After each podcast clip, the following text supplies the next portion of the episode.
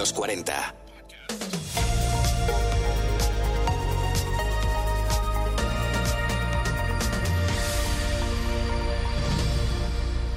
Hola, Classic. Soy un ser humano nacido en el siglo XX en el hemisferio sur del planeta Tierra. Mi nombre es Bruno Sokolovich. Te escribo y leo esta carta desde el hemisferio norte en el año 22 del siglo XXI para que viaje en el tiempo y el espacio hacia ti. Me propongo compartir contigo las reflexiones y preguntas de mi tiempo acerca de nuestro futuro, tu presente. Aquí y ahora imaginamos cómo será el mundo en 2040. Pero hoy me gustaría empezar al revés. A ti que nos escuchas desde el futuro, te voy a proponer que imagines cómo era nuestro mundo, nuestra forma de ser, pensar y actuar para que puedas entendernos y saber cómo sucedió todo. En mi época existía una fe ciega en el crecimiento infinito. Sabíamos que vivíamos en un planeta finito, con recursos limitados y una capacidad de regeneración dentro de sus posibilidades físicas. Pero creíamos en la magia, una magia materialista y naif como la interpretación superficial de la lámpara de Aladino. Te describiré esa magia en la que creíamos con tres mantras. 1. Crecimiento infinito. A pesar de las discrepancias ideológicas y de su nula capacidad para predecir el futuro, todas las teorías económicas confluían en el mismo punto. Hay que crecer. Hay que crecer para generar empleo. Hay que crecer para generar riqueza. Hay que crecer para generar prosperidad. Hasta se llegó a aplicar en el ámbito personal. Todos teníamos la obsesión de que creciera alguna cosa nuestra. El sueldo, el patrimonio, la familia, el número de amantes o los lugares del planeta visitados. A medida que fuimos despertando y vimos que el crecimiento infinito era imposible en el plano físico, llegó el boom del crecimiento personal. Ahí sí podíamos crecer forever. Segundo mantra, lo que quieras, cuando quieras. Internet nos enseñó que podíamos acceder a cualquier capricho digital con un clic. El problema fue cuando eso cambió la configuración mental de la mayoría y lo extrapolamos al mundo físico. Durante unas décadas la confusión fue tal que pensamos que podíamos disponer de cualquier persona, animal, producto físico, alimento o servicio en cualquier momento. Nos volvimos adictos compulsivos a un enfoque erróneo del aquí y ahora. No estábamos presentes con la conciencia despierta en el aquí y ahora, pero sí queríamos todo lo externo ya. Da igual si era un kiwi o una pareja. Y tercer mantra.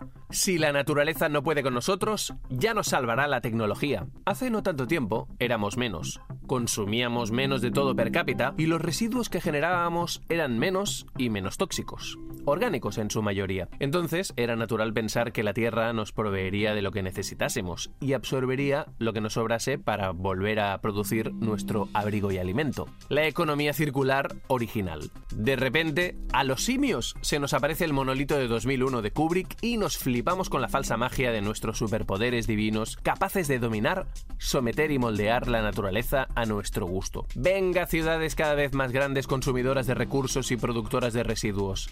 Venga plásticos para envolver productos artificiales innecesarios transportados con combustibles fósiles desde la otra punta del mundo donde explotar a la gente es la norma y ¡hey! Les estamos haciendo un favor porque si no se morirían de hambre.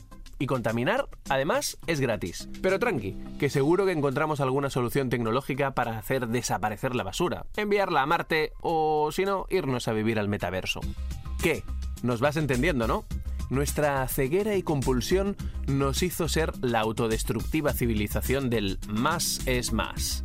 Teníamos muchas leyes, muchos ejércitos, infinidad de himnos que gritaban con el puño en alto We want the world and we want it now. Gimme, gimme, gimme. O Don't stop me now. Como temiendo que tarde o temprano tendríamos que despertar de esa fantasía consumista, cuantitativa e imposible de sostener en el tiempo. Las primeras personas que despertaron en masa fueron contra todo pronóstico las más jóvenes. La educación en casa se invirtió. Los peques enseñaron a los adultos el menos es más y que el decrecimiento era el camino. No fue fácil ni rápido. Los adultos pasaron por una segunda edad del pavo, o rebeldía adolescente, la famosa resistencia al cambio. Pero cuando quedó claro que era adaptarse o morir, apostamos por la vida, que durante tanto tiempo maltratamos, y esta empezó a regenerar el planeta que estuvimos a punto de matar.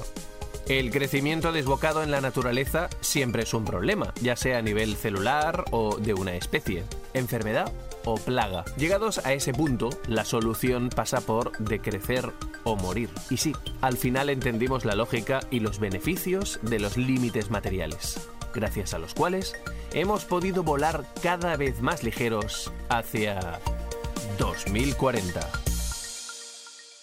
2040 con Bruno Sokolovic. Suscríbete a nuestro podcast y descubre más programas y contenido exclusivo accediendo a los 40 podcast en los40.com y la app de los 40.